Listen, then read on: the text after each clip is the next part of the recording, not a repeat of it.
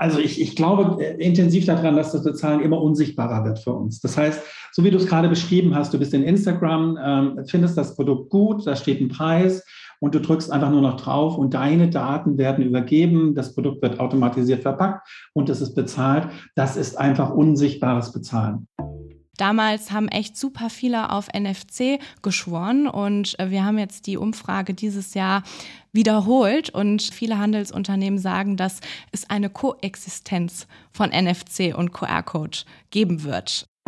Also die Beobachtung ist ganz klar, Corona hat von heute auf morgen alles verändert. Es wird kein Zurück mehr geben äh, hinsichtlich des Bargelds das wir einsetzen, sondern wir nehmen die Karte. Wir wollen diesen Komfort, dass wir tappen und gehen können, auch beim Bäcker 1,49 Euro bezahlen können, einfach indem ich mein Handy oder meine Karte drauflege. Herzlich willkommen zu den EHI Retail Insights. Mein Name ist Caroline Kölsch und ich spreche im Wechsel mit meiner Kollegin Caroline Martens in unserem Podcast mit Menschen aus der Handelsbranche. Uns interessiert, was die Menschen, die im Handel arbeiten, bewegt. Woran wird gerade gearbeitet? Was sind aktuelle Trends? Wie sieht die Zukunft des Handels aus? Und was sind die Pain Points? Dafür sprechen wir mit unseren Gästen über aktuelle Projekte. Zu uns kommen Mitarbeiter und Mitarbeiterinnen aus Handels- und Dienstleistungsunternehmen und unsere Kollegen und Kolleginnen aus den Forschungsbereichen. Ich freue mich heute mit unserem Supporter des Monats zu sprechen, PayOne. PayOne ist einer der führenden Zahlungsdienstleister für Händler in Deutschland und Österreich. Im stationären Handel, unterwegs oder online. PayOne hilft Händlern und Dienstleistern bei den Herausforderungen rund um das bargeldlose Bezahlen. Als Full-Service-Zahlungsdienstleister sorgt PayOne für digitale Bezahlprozesse, die schnell, einfach und zuverlässig funktionieren. In der heutigen Folge erfahren wir, wie Kundinnen in Deutschland und im Ausland bezahlen. Was sind die Unterschiede im Payment Mix? Was kann man von anderen Branchen lernen? Mit welchen Themen beschäftigen sich Handelsunternehmen? Wie hat sich das Bezahlen durch Corona verändert und was sind die nächsten Payment-Trends? Über all das und vieles mehr spreche ich heute mit Johannes Sutter, auch Johnny genannt, Director Business Development E-Commerce bei der PayOne. Johnny ist bereits mehr als 30 Jahre im bargeldlosen Zahlungsverkehr aktiv und hat für diverse Payment-Dienstleister gearbeitet. Dazu zählen unter anderem ICP, Ingenico, 3C Systems, Six Payment Services und die Worldline AG. In seiner Laufbahn hat Johnny viele nationale und internationale Projekte rund um das Thema bargeldloses Bezahlen begleitet. Zum Beispiel bargeldloses Bezahlen im Taxi oder am Automaten. In seiner aktuellen Rolle gestaltet er die digitale Transformation des bargeldlosen Bezahlens aktiv mit. Und wie all das mit einem Anruf seines Onkels angefangen hat, erfahrt ihr heute. Ja, hallo Johnny, schön, dass du heute äh, bei uns zu Gast bei unserem Podcast bist. Äh, tatsächlich ist das schon äh, auch unsere zweite Folge zum Thema Payment. Ich freue mich sehr, äh, dass du heute da bist. Caroline, ich freue mich ebenfalls extrem, dass wir heute dabei sein dürfen. Und sehr bin schön. auf die ganzen Fragen.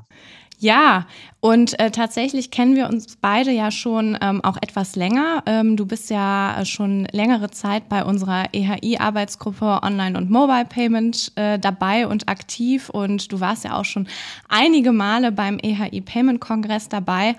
Und äh, daher weiß ich, ähm, dass du in Sachen Payment ähm, ja schon lange in der Branche unterwegs bist. Und ähm, ich freue mich sehr, äh, mit dir heute zu sprechen. Und ähm, ja, weil wir gerade auch schon dabei sind, äh, wie sieht denn eigentlich so äh, dein Portemonnaie aus? Bist du eher bargeldlastig unterwegs oder äh, eher kartenlastig?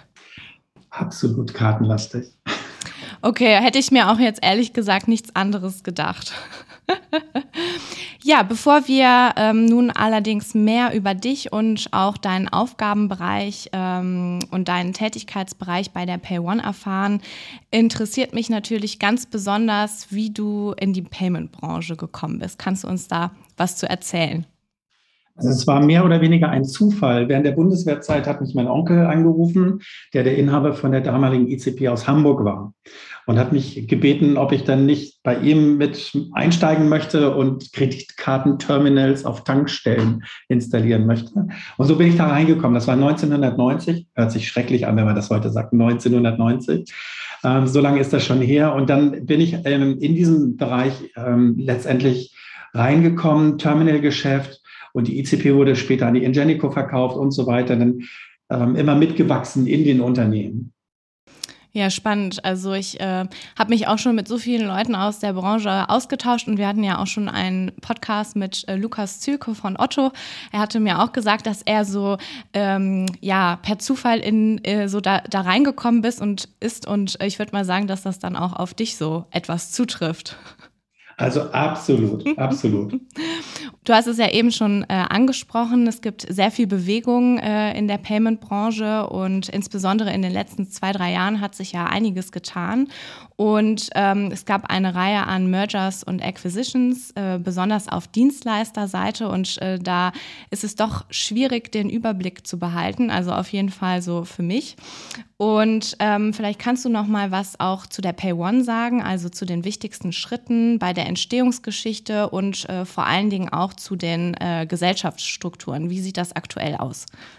Also sehr gerne. Ich fasse das einfach mal in eine Kurzform zusammen. 1989 wurde die B&S Visa Card Service GmbH gegründet in Frankfurt. Anteilseigner waren damals schon die Sparkassen DSV Gruppe, die dort ähm, Investor war, der, in, der Owner sozusagen.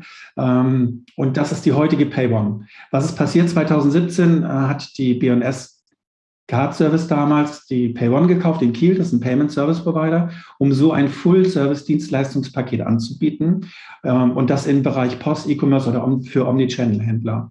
2019 kam es zur Übernahme und dem Zusammenschluss durch die Ingenico. Das heißt, die Ingenico hat dann die BS Pay One gekauft. Man hat die Firma dann umgenannt in BS Pay One. Die heutige ähm, Kürzung kommt dazu stande, dass man dann später gesagt hat, es ist die Pay One GmbH. Das ist nämlich seit 2020, als die Worldline dann die Ingenico-Gruppe wiederum gekauft hat und somit 60 Prozent der PayOne GmbH. 40 Prozent der Anteile liegen weiterhin bei den Sparkassen DSV-Gruppe.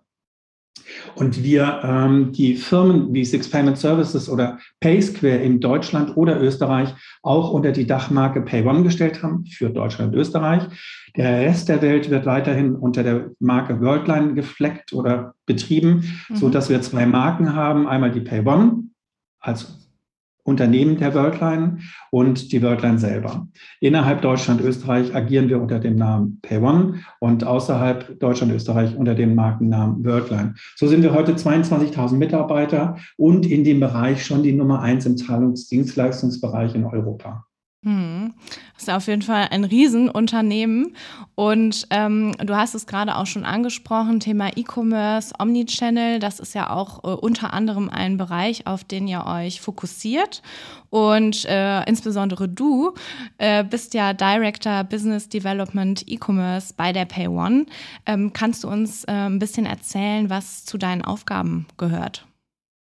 Also auf der einen Seite natürlich, ähm, die spannende Aufgabe ist, neue Trends zu erkennen und unsere Produkte und Lösungen darauf abzustimmen, sodass Händler das äh, adaptieren können, dass sie davon partizipieren können, dass sie mit uns einen, einen Kontrakt haben, wenn es um die PSP-Lösung geht oder auch die Verarbeitung der einzelnen Zahlungsmittel. Ich gebe mal ein Beispiel. Ähm, unsere Lösung ähm, fit zu machen für Omnichannel, so dass wirklich Händler aus allen Kanälen Zahlungen entgegennehmen können und aus allen Kanälen verarbeiten können, ein Reporting haben. Das ist der eine Baustein beispielsweise.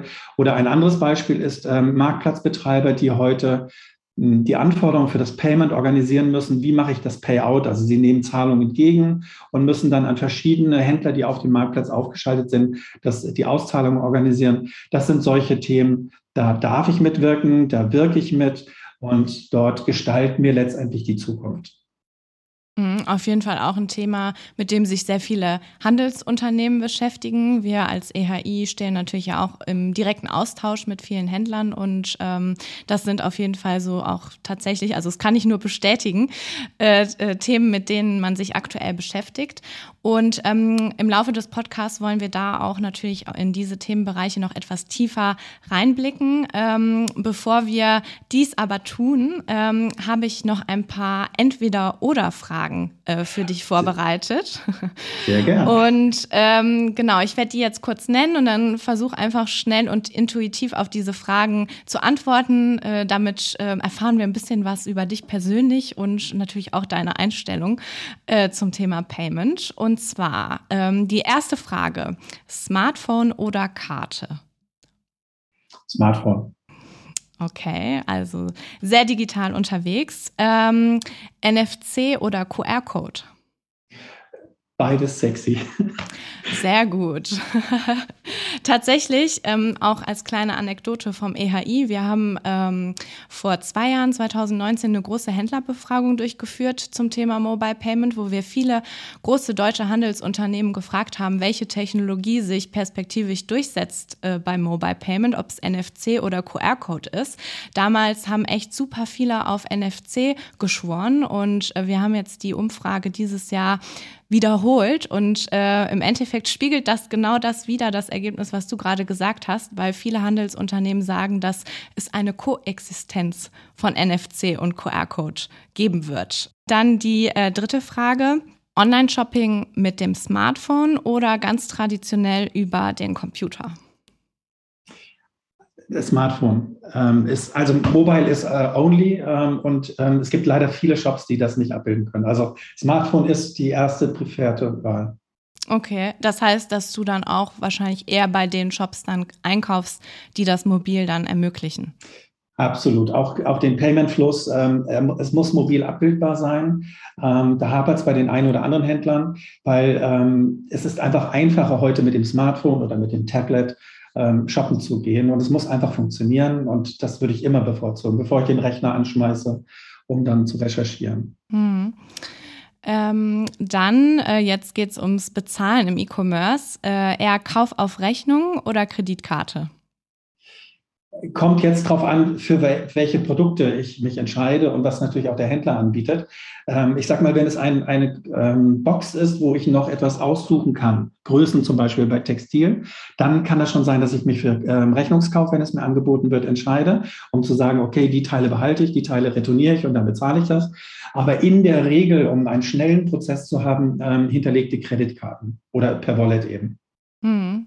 Das ist ja dementsprechend dann teilweise auch einfacher, wenn man jetzt über Smartphone zahlt, äh, auch dann über Kreditkarte zu zahlen.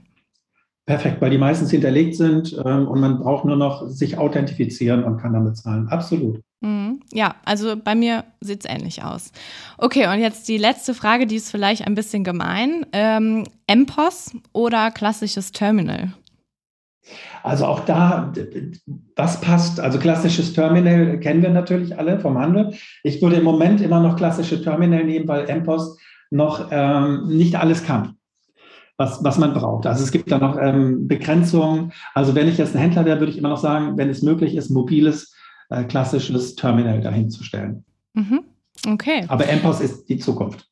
Ja, ja, ich meine, äh, oft ist es ja auch gar nicht so eine Entweder-Oder-Frage aus meiner Erfahrung. Oft ist es ja so, es ist ja nicht schlimm, beide Dinge parallel laufen zu lassen, sowohl bei QR-Code, NFC oder MPOS, klassisches Terminal. Wenn es sich ergänzt, umso besser. Und ja, wir haben ja eben dann schon darüber gesprochen, ähm, was du für Aufgabenbereiche hast bei der PayOne. Ähm, kannst du mal so rückblickend sagen, äh, was denn für dich die spannendsten Payment-Projekte waren, äh, die du in der Vergangenheit begleitet hast? Also das Spannendste, da reise ich jetzt wieder mit der Zeitmaschine 25 Jahre zurück, war wirklich, als wir angefangen haben, in den Taxis Karten zu akzeptieren. Also Geräte zu bauen, das waren die ersten mobile Geräte, die man im Taxi haben konnte. Früher war es immer noch Ritschratsch, da wurde so eine Karte genommen, so ein Ritschratsch, M-Printer nannte man das. Und dann wurde ein Beleg geschrieben, das wurde manuell eingereicht, ähm, dass wir mit der Firma damals ICP Produkte gebaut haben, die in Taxis funktionierten, so dass man Debit- und Creditkarten akzeptieren konnte. Und man konnte dann die Daten clearen auf den Tankstellen, so dass das Geld auch schneller bei den Taxiunternehmer waren. Das ist aus heutiger Sicht ist das ähm, State of the Art mit MPOS-Geräten. Ähm, es ist integriert in die Funktaxizentralen, in die Prozesse. Aber damals war das wirklich revolutionär und es hat mega Spaß gemacht, eine Taxizentrale nach der anderen ähm, auszurüsten, umzurüsten. Und das war natürlich eine Nische, aber die hat mir nachhaltig eigentlich ähm, gezeigt, wie Payment funktionieren kann in den einzelnen Bereichen. Mhm. Äh, vielleicht kannst du noch mal ganz kurz auch für unsere Zuhörer erklären, was noch mal MPOS ist. Ähm, wir haben ja auch einige Zuhörer, die nicht unbedingt im Payment drin sind. Also Softpost oder MPOS-Geräte, ähm, das ist im Grunde eine Applikation, die auf dem Smartphone funktioniert und läuft, so dass ich also an meinem ähm, Smartphone oder Tablet direkt eine Karte akzeptieren kann. Und das ermöglicht mir natürlich einen, einen riesen Spielraum. Ich bin wirklich, wenn ich wenig Transaktionen habe beispielsweise, kann ich die überall auf der Welt mit meinem Smartphone, wo ich connected bin, dann auch eine Kartenzahlung annehmen. Und das macht es erstmal für kleine Unternehmen extrem interessant, auch Kartendaten zu verarbeiten oder Zahlungen entgegenzunehmen, mobil entgegenzunehmen. Mhm. Ja, also dieser Use Case Taxi, da kann ich so auf aus Kundenseite ehrlich gesagt auch mich komplett mit identifizieren, weil oft ist es ja dann doch so, ne, wenn man ein Taxi nimmt, es ist dann irgendwie spontan und äh, dann weiß ich halt nicht, ob ich jetzt die 20 Euro im Portemonnaie habe oder nicht. Und ich hatte persönlich in der Vergangenheit dann auch schon mal so Fälle, wo ich dann dachte, okay, nee, ich nehme mir jetzt kein Taxi, weil ich habe kein Bargeld und ich weiß nicht, wo der nächste Bankautomat ist, beziehungsweise wo ich kostenlos auch noch dann Geld abheben könnte. Äh, von daher echt eine super Erfahrung Erfindung. ähm, ja, die Pay One ist ja auch äh, international aktiv. Du hast es am Anfang ähm, angerissen. Ähm, sag doch nochmal, in welchen Ländern seid ihr vertreten? Und ähm, da auch äh, ganz spannend die Frage, wie sich denn ähm, das Bezahlverhalten innerhalb dieser Länder zu Deutschland unterscheidet. Also prinzipiell sind wir in 50 Ländern vertreten. Man muss zwei Sachen ähm, unterscheiden. Das eine ist, wo können wir Akzeptanzen schaffen? Also wo sind, haben wir Lizenzen, das haben wir für Europa, um Händler onzuboarden sozusagen, dass sie Visa, Mastercard akzeptieren können. Und auf der anderen Seite, wo können wir auszahlen? Sind also immer zwei unterschiedliche ähm, Thematiken, Akzeptanz oder Auszahlung in den jeweiligen Ländern und Währungen. Ähm, prinzipiell unterscheiden sich die meisten ähm, Zahlungsmixe oder die Zahlungsangebote immer aufgrund der lokalen Stärke von einzelnen Zahlungsmitteln. Beispielsweise ähm, Online-Banksysteme, die es in den einzelnen Ländern gibt, sind unterschiedlich stark. Wir wissen das oder wir, wir haben das schon oft gehört, dass Ideal beispielsweise in Holland sehr stark ist. Bei uns wäre vergleichbar die Pay direkt als, als Online-Banking-System, das man integrieren kann. Es gibt Länder, da ist die Kreditkarte sehr stark. Es gibt Länder, da ist die Debitkarte sehr stark. Es gibt Länder, da ist die Diners-Karte sehr stark und Visa Mastercard nicht so stark. Also jedes Land hat so seine Präferenzen und Stärken für die einzelnen Zahlungsmittel. Mhm. Und äh, wenn man dann in diese Länder guckt und ähm, auch in die unterschiedlichen Branchen, ähm, Ihr seid ja nicht nur im Handel vertreten, sondern auch in anderen Branchen. Gibt es da äh, Unterschiede oder vielleicht auch eine Branche, wo du sagst, äh, da könnte der Handel von lernen? Also wir bedienen natürlich alle Branchen, äh, die es in dem Bereich gibt. Ich pick mir mal zwei raus. Mhm. Beispielsweise Travel und Hospitality. Die sind natürlich sehr stark kartenorientiert, weil hier werden Reservierungen gemacht und die Leistung wird später erbracht. Und ähm, dieses Zahlungsmittel, Credit- und Debitkarten ermöglichen überhaupt dieses Geschäftsmodell, dass man etwas reserviert, dass man Teilbuchungen macht, dass man nachbelastet, wenn der Gast beispielsweise aus dem Haus ist, aber da noch irgendwelche Sachen auf der Rechnung auftauchen. Die größte Herausforderung natürlich in der Industrie Travel und Hospitality ist, wie geht man mit Daten um, weil dort in der Regel mehrere Systeme sind. Ähm, der Kunde gibt es im Internet ein, bucht eine Reise, die Agentur macht einen Teil, die Fluggesellschaft wickelt aber ab. Also die Daten müssen bewegt werden und alle Parteien müssen die Sicherheitsstandards erfüllen. Das ist eine große Herausforderung. Und ähm, das ist deshalb auch ein sehr, sehr spannender Bereich. Im Retail-Bereich oder auch im Fashion-Bereich ganz konkret, Lifestyle-Produkte, Dort ist es so, dass da das Thema Omnichannel im Vordergrund steht, nämlich online und offline zu verknüpfen.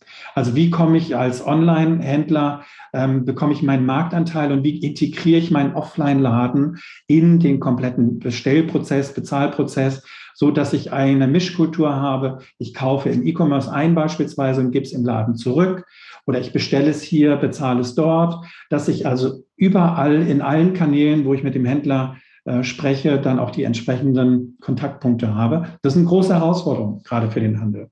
Hm. Und ähm, gibt es denn, also von diesen Branchen, die du angesprochen hast oder über die du jetzt nicht gesprochen hast, ähm, ähm, Punkte, wo du sagst, dass jetzt konkret der Handel was lernen kann. Also äh, weiß ich nicht, dass eine Branche viel aufgeschlossener gegenüber Wallets ist oder schneller neue Zahlarten einführt oder ähm, eher nicht. Also prinzipiell ähm, gibt es Branchen, die müssen gerade etwas tun, beispielsweise die Energieversorger, wenn man Energie lädt, dass man dann auch Debit- und Creditkarten an der, an der Energiesäule, wenn man mit seinem E-Auto da anfährt, dass man das Bezahlen ermöglicht. Das sind ganz andere Herausforderungen. Und äh, man versucht es mit Technologien eben zu machen, wie QR-Payment beispielsweise. Das ist ziemlich ähm, interessant. Oder NFC-Technologie, dass man wirklich dann nur noch Tap and Go machen kann ähm, der Handel ist im Wandel. Das ist, ist ja ein Spruch, der ich glaube schon immer da war, weil er immer schon im Wandel ist.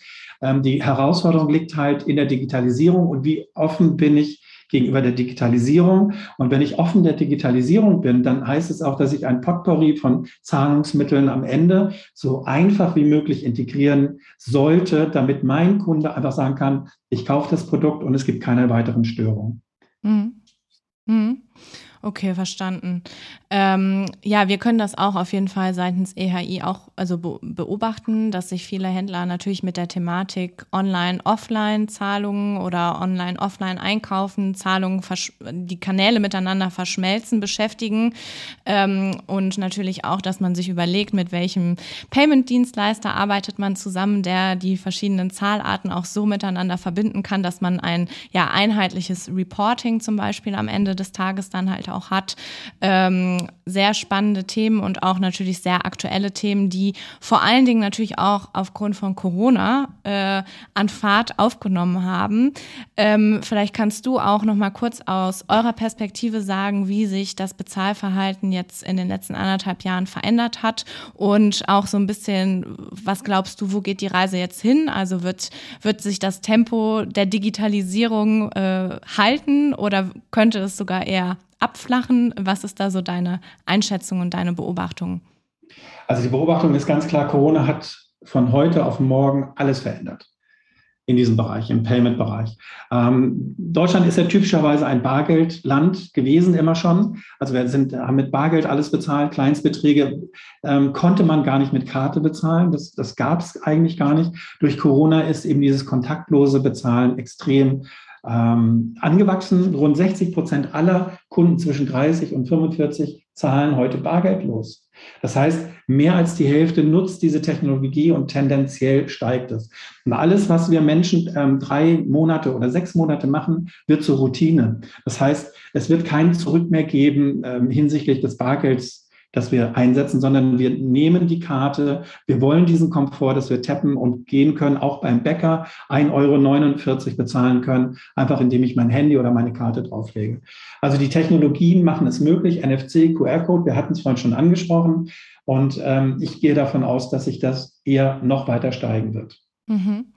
Und äh, hinzu kommt äh, vielleicht auch mal noch der Blick auf Trends, Trends auch aus dem Ausland, äh, die zukünftig äh, zukünftig zu uns kommen könnten.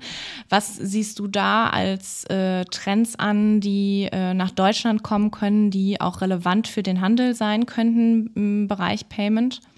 Mhm. Also äh, prinzipiell sehen wir mal im E-Commerce, ich nehme es mal als mhm. E-Commerce ähm, die Überschrift an, sehen wir, dass die Verschiebung von ich baue einen eigenen Shop hin zum ich verkaufe über Marktplätze extrem steigt.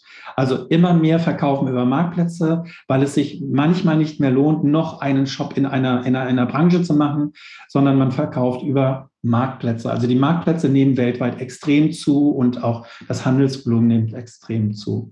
Wenn wir einen Trend sehen, dann ist das aber etwas ganz Neues, nämlich Verkaufen über soziale Netzwerke. Also Social Commerce ist eigentlich das Thema, das in Amerika oder in Asien extrem explodiert. So ähm, über Instagram oder YouTube als Beispiel ähm, Produkte anzubieten und dann auch direkt in dem Video sozusagen verkaufen zu können. Also den Shop von YouTube, Instagram oder Facebook ähm, zu nutzen, um Produkte zu promoten.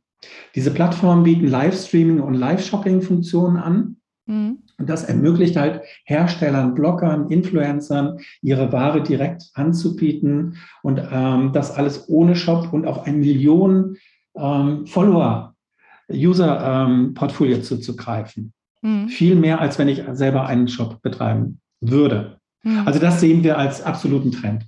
Mhm. Ja, damit kann ich mich auch wieder identifizieren. Tatsächlich habe ich auch, war ich auch mal auf Instagram unterwegs und äh, bin dann einer Influencerin zum Opfer gefallen und habe dann etwas gekauft, was sie promotet hat, aber zu dem damaligen Zeitpunkt, also es ist jetzt auch was länger schon her, zwei Jahre glaube ich, äh, war, wurde dann halt der Link äh, zu der Webseite vom Shop in der Instagram Story gepostet. Das heißt, ich bin dann ganz klassisch, äh, habe ich Instagram verlassen, bin, äh, äh, sage ich mal, auf eine ganz normale Webseite weitergeleitet worden und da in den Checkout. Aber ich habe mir schon zum damaligen Zeitpunkt gedacht, es wäre viel praktischer, wenn ich jetzt direkt, keine Ahnung, innerhalb von Instagram vielleicht sogar bezahlen kann oder wie auch immer mit einem Payment-Link. Da gibt's ja jetzt auch sehr schöne Sachen. Ähm, von daher, also auch wieder aus Kundenperspektive, äh, kann ich das auch nur bestätigen.